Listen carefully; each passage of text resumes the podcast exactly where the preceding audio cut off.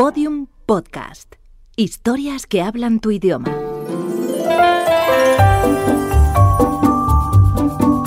Historias de medianoche. Chicho Ibáñez Serrador.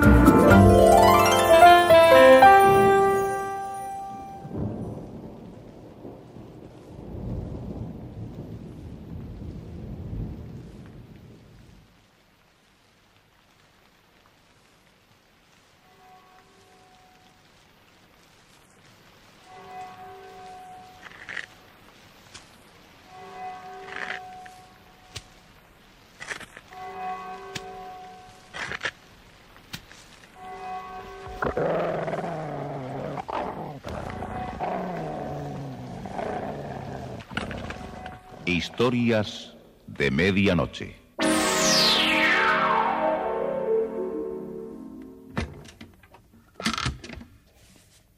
Buenas noches. La cadena SER les invita desde este momento a entrar en la biblioteca del suspense. Adelante. Nos está esperando Narciso Ibáñez Serrador.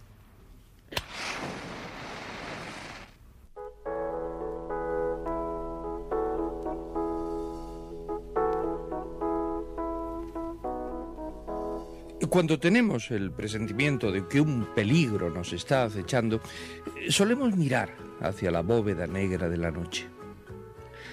Allá en lo alto parpadean miles, millones de puntos luminosos. Son los ojos de la noche. Los únicos testigos de lo que nos puede ocurrir. Las noches que vive la protagonista de esta historia son profundas y oscuras aunque el cielo deja ver los guiños de las múltiples estrellas eh, como si se burlasen de su angustiosa aventura. Peligro en la noche, un relato de Pablo de Aldebarán, con la actuación de Javier Loyola, Eduardo Martínez y Rosa María Belda.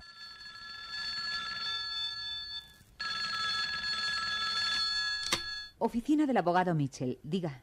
Señorita Roger, ¿está Fran en el despacho? Habla Garner. No, no ha regresado todavía, señor Garner. Y créame que ya me estoy impacientando. Son más de las diez y quiero irme a mi casa. Eh, la compadezco, señorita Roger. Eh, llamaré mañana a Fran. Buenas noches. Buenas noches.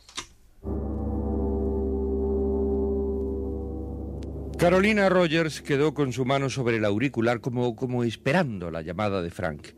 Eh, Se sentía muy sola en aquel vetusto edificio eh, de oficinas vacías y oscuras. Me parecía imposible el cambio que había tenido mi vida. Recordaba ahora que hacía apenas un año decidí ir a descansar unos días fuera de Nueva York. Me fui a la casa que teníamos cerca de la playa. Mi madre se había quedado en New Jersey y yo sufría una fuerte depresión por la muerte de mi hermana menor. Conocí al doctor Clay Arnold precisamente a raíz del accidente de mi hermana. El coche deportivo en que viajaba ella se despeñó en un acantilado cerca de Vero Beach y la policía investigó el asunto, creyendo que podía haber sido un asesinato. Yo me sentía rodeada de amenazas que no sabía si eran pesadillas o realidad. El doctor Clay Arnold de la clínica psiquiátrica McFarland eh, fue a visitarla un día. Carolina se hallaba en la terraza eh, frente al mar y ante una mesa protegida por, por una amplia sombrilla. Me llamo Clay Arnold. Conozco mucho a Wilbur y Nancy y sus vecinos. Soy médico psiquiatra de la clínica McFarland. Acompáñeme en este inesperado cóctel, doctor Arnold. Hoy el océano está como un plato. No suele estar así siempre, ¿sabe? Ideal para bañarse. Un espectáculo de sosiego absoluto. Es lo que necesito. Pero es un lugar muy tranquilo, sobre todo en esta época del año. Ahora no hay turistas. ¿Usted vive todo el año aquí? Eh, sí, dirijo el pabellón de psiquiatría de la clínica. Está en la otra colina, muy cerca de aquí. Eh, pero bueno, brindemos por los días de sosiego, que usted los necesita. ¿Por qué dice eso? Usted lo dijo hace un instante, pero no hacía falta que lo dijera para saberlo. Conozco su caso, señorita Roger. Sé lo que ha pasado en estas últimas semanas. ¿Nancy se lo contó? Sí, nunca pude conocer a su hermana cuando vino por aquí. Pero Nancy y Wilbur hablaban mucho de ella y de usted. ¿De mí? Sí, creo que usted ha estado un poco enferma eh, de... bueno, de los nervios. Así es. ¿Y se siente mejor ahora? Después de lo que he pasado no estoy todavía perfectamente. ¿Qué es lo que siente? Eh, ¿Cuáles son sus molestias? Carol quedó unos instantes mirando a aquel hombre. Le parecía extraño que un psiquiatra hubiera venido a interesarse por su salud. ¿Le interesa mi caso? He tenido algunas referencias de sus eh, desniveles nerviosos. Incluso una vez que estuve en Nueva York tuve ocasión de hablar con el doctor Strom, que la atiende a usted. Entonces debe de estar bien enterado de mi estado. En los últimos meses ha experimentado usted una notable mejoría. Pero debo advertirle que se cuide. No continúe, doctor. Me sé de memoria los consejos médicos. Como si me advirtieran que tengo predisposición a la demencia. No digo tanto, señorita Roger, pero sí puede recaer en un estado eh, depresivo. No me venga con palabras amables. Dígalo claro. Si no me cuido, puedo volverme loca. ¿Eso es lo que quiere decir? Todos corremos el mismo riesgo en este mundo. Pero yo estoy más cerca que otros, lo sé. Seguiré normal, pese a todo. ¿Pese a qué? Me siento espiada, doctor. Vigilada, analizada, como si estuviera en una probeta de laboratorio. Todos están interesados en mi enfermedad. ¿Por qué les preocupa tanto mi salud? Eso es interesante. Una ansiedad persecutoria. Cuando no se sienta vigilada será señal de que está completamente sana. ¿Cree que no lo estoy ahora? Tengo mis dudas, señorita Rogers. Y una semana más tarde, por la noche, recibía una llamada telefónica del doctor Arnold. Perdone que la moleste a estas horas de la noche. No importa. ¿Qué desea? Es para informarle de algo que tal vez no tenga importancia. Pero esta noche se ha escapado de la clínica un drogadicto. ¿Y qué tengo que ver yo con esto? Es puro formulismo. Estoy avisando a las casas vecinas a la playa porque la clínica está detrás de las marismas y algo cercana a su casa. Y no sabemos exactamente las reacciones del enfermo. Podrían ser peligrosas. ¿Por qué? Fue recluido en la clínica para desintoxicarlo. No quisiera alarmarla, pero el enfermo había escondido en su cama una dosis de morfina. Y hemos comprobado que por la noche se inyectó probablemente una de esas dosis. ¿Y cómo han podido dejar escapar a un hombre drogado? No lo pudimos evitar. Tuvo una crisis esta noche y atacó al enfermero que tenía, logrando escapar. Mis hombres lo están buscando por la playa. La llamaba para que tenga precauciones esta noche y deje bien cerradas las puertas y ventanas. Al amanecer daremos con él. Entonces, ¿significa realmente un peligro? Ese hombre sabemos que va enloquecido con una sobredosis de droga. Le ruego que no se excite por eso. Tal vez no vaya por el lado de su casa y se haya ido por las dunas de Black Hill. ¿Qué, qué, qué, aspecto tiene ese enfermo? Es un hombre de unos 55 años, un vagabundo. Camina algo encorvado y es delgado. Escapó con un abrigo negro y sombrero de fieltro oscuro, y se le puede identificar enseguida. Si por casualidad, que no lo deseo, lo descubre rondando su casa, avíseme por teléfono.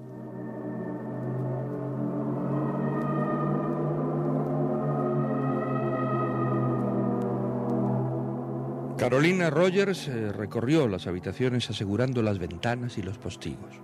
Luego echó doble llave a la puerta. Sentía que me temblaban las rodillas y que un extraño y angustioso frenesí me atenazaba. Lo exterior y lo interior me estaban destruyendo. El peligro de afuera y la amenaza de mi pobre cabeza confusa se combinaban para empujarme al borde de la locura.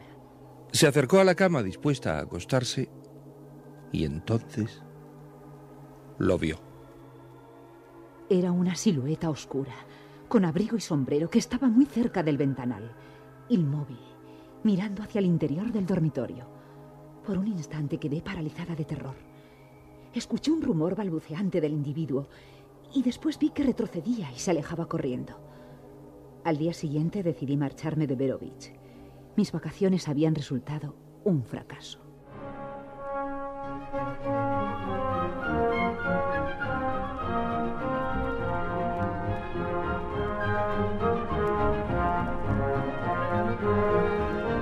Después de un año, Carolina Rogers se iba a convertir en la esposa del abogado Frank Mitchell. Aunque esa noche Carolina se sentía nerviosa porque Frank aún no había llegado a su despacho. Le dejaré esta nota encima del escritorio diciéndole que me llame a casa cuando regrese. No me atrevo a esperarlo más. Con la cabeza baja para protegerse del viento, Carol eh, se dirigió hacia su coche que esperaba solitario en el extremo de la plaza. Abrió la portezuela y la cerró de inmediato. El ensayo de mi boda. Lo efectuaremos en la iglesia de los arcángeles a las nueve de la noche, aunque nuestra ceremonia será sencilla. Vivía sola en un pequeño apartamento desde que su madre fue trasladada a la clínica. El doctor había dicho, Necesita de todo cuidado. Una impresión fuerte puede ser fatal para ella. Tal vez dentro de dos meses pueda normalizar su vida, aunque con restricciones. Metió la llave del encendido, puso el cambio de marcha en punto muerto. Frank no llegaba y, y tenía deseos de irse a su casa a tomar una taza de té caliente. Pero en aquel momento, por el espejo retrovisor vio al hombre en el asiento de atrás. Eh, quiso abrir la puerta para escapar, pero las manos del hombre le cubrieron la cabeza con una bolsa de papel. No se resista. No voy a hacerle daño. Pero Carol sabía que le iba a hacer daño. Sabía que ya casi no podía respirar dentro de la bolsa de papel. Eh, Sabía que le apretaban el cuello. Sabía que un asesino estaba detrás de ella. Y sabía. Sabía que ya no iba a ser la esposa de Frank Mitchell. No siga moviéndose. Estése quieta y le soltaré el cuello. No, no, no puedo respirar. Manténgase así, sin moverse. Le soltaré un poco la bolsa para que pueda respirar. Así está mejor. Sí. Escúcheme. Tengo que proponerle algo. Algo bueno para usted. Pero no siga moviéndose, le he dicho. No me haga nada, por favor. Manténgase quieta y no le pasará nada. Escucha. Está respirando mejor. No pretendo hacerle daño. Tan solo quiero que me escuche. ¿Entendido? Sí. Así está mejor. Quieta. Óigame bien. Cierto tipo me va a pagar una cantidad. Y necesito que alguien vaya a recogerla. Nada más. Esa es la labor que le pido. Si se encarga de recoger ese dinero, le recompensaré bien. ¿Qué le parece? Primero tiene que soltarme y, y- y quitarme esa bolsa de la cabeza. No me dé órdenes. ¿Quiere? Podría estrangularla fácilmente. En cosa de un par de minutos quedaría usted como un pollo. Y también supliríamos a su vieja. Bastaría que yo hiciera una llamada telefónica a la clínica donde está. No, no, no, no, no, vaya a hacerlo. Mi, mi madre sufre del corazón. Lo sé. Por eso se lo digo. De manera que le sugiero cooperar conmigo. De lo contrario, mañana tendrán que cavar un par de fosas nuevas en el cementerio. La suya y la de su madre. Estoy, estoy dispuesta a hacer lo que me diga. Usted podrá quedarse con diez mil dólares del dinero que le darán. ¿Sabe una cosa? Tiene usted la piel del cuello suave y fresca. No siga apretándome el cuello. Escúcheme bien. Si decide ir a la policía, usted misma firmará la sentencia de muerte. Tengo muchos amigos y lo sabré. Nuestro negocio no tiene que saberlo nadie. Nadie. No le hablaré a nadie. Recibirá instrucciones mías, tal vez mañana mismo. La voy a dejar. Usted debe de permanecer con la bolsa en la cabeza y contar hasta veinte. La tengo encañonada con mi revólver. Espero que mañana siga con vida, señorita Roger, para cobrar un millón de dólares. Sería una lástima que la muerte se llevara a una chica tan bonita.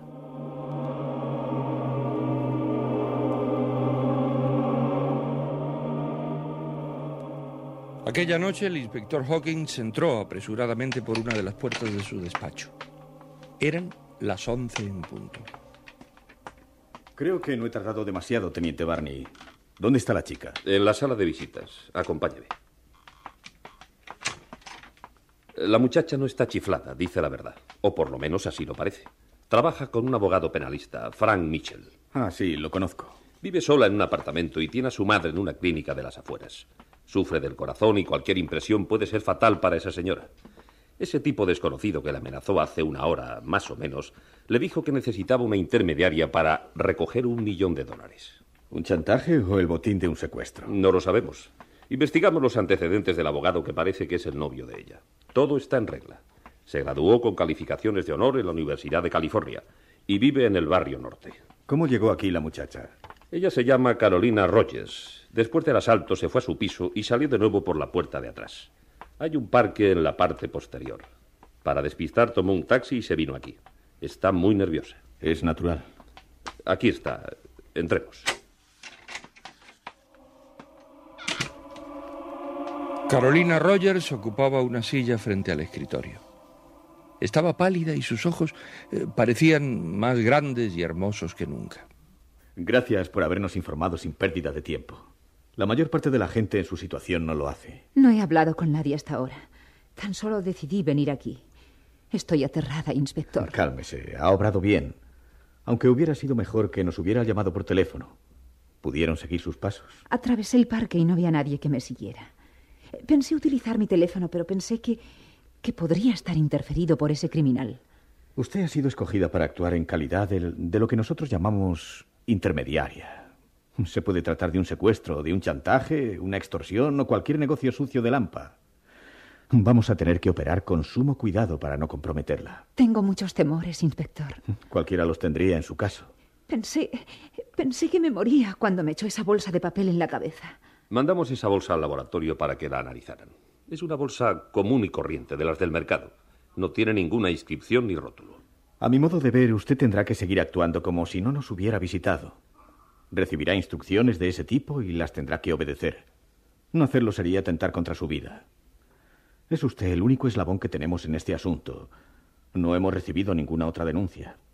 Es señal de que la víctima, o sea, el que va a pagar el millón, está conforme en hacerlo por temor a las represalias del chantajista. ¿Entiende? Sí, sí, le sigo.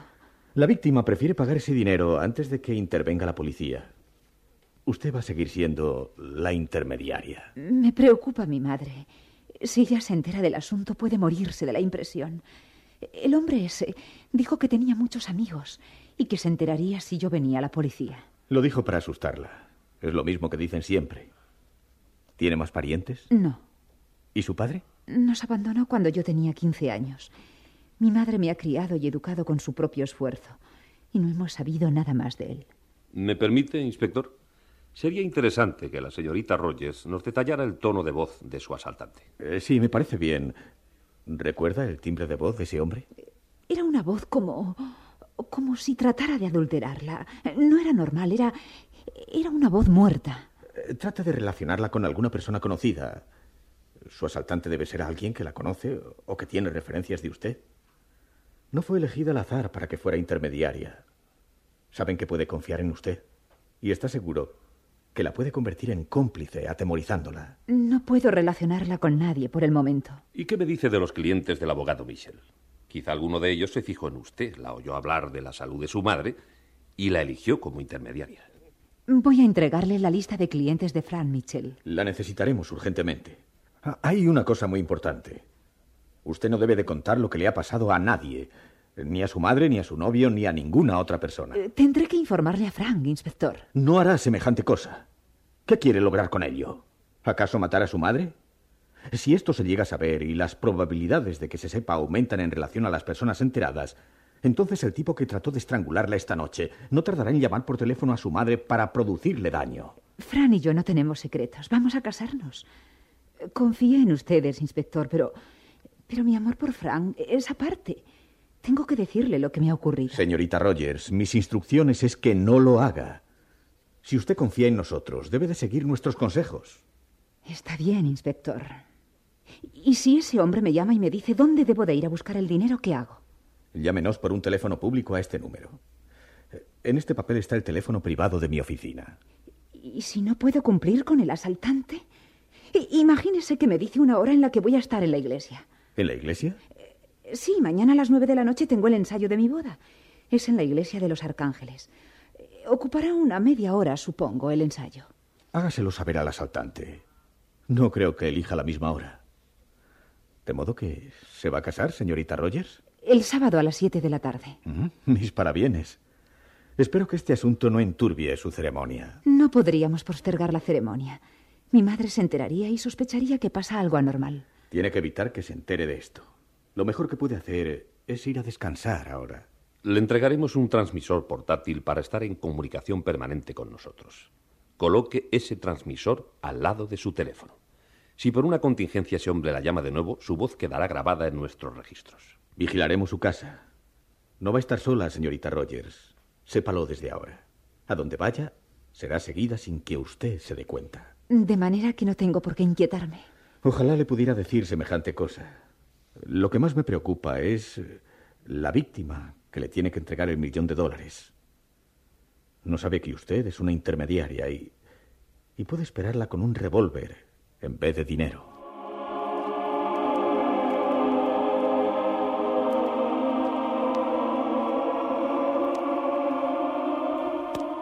Carolina Rogers viajó en el coche del teniente Barney hasta las cercanías del Parque de la Glorieta. Allí bajó del vehículo y se despidió del teniente quien le entregó en una caja un diminuto transmisor portátil. Luego cruzó el sendero del oscuro parque. ¿Por qué ha tenido que suceder esto en la víspera de mi boda? Frank me va a notar nerviosa, sin duda. No voy a estar tranquila hasta que termine esta cosa horrenda. De pronto, escuchó unos pasos tras ella. Carol se detuvo y los pasos del seguidor se detuvieron también. ¿Qué, qué, quién anda ahí? Nadie respondió.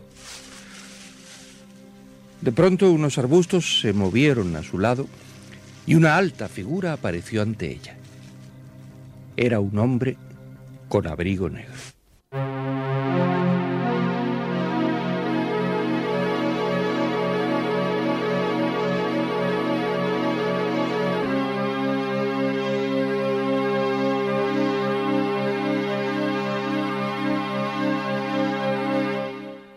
Historias de Medianoche. Diariamente de lunes a viernes por la cadena Ser, una selección de relatos con los componentes del suspense y del humor negro presentados por Narciso e Ibáñez Serrador. Y así como hoy en día los sombreros de copa eh, ya solo los usan los prestidigitadores eh, para sacar de ellos conejos y cintas de colores, los abrigos negros tendrían que usarlos únicamente los árbitros de fútbol, eh, los inspectores de Hacienda y aquellos que estudian la carrera de vampiro en la Universidad de Transilvania.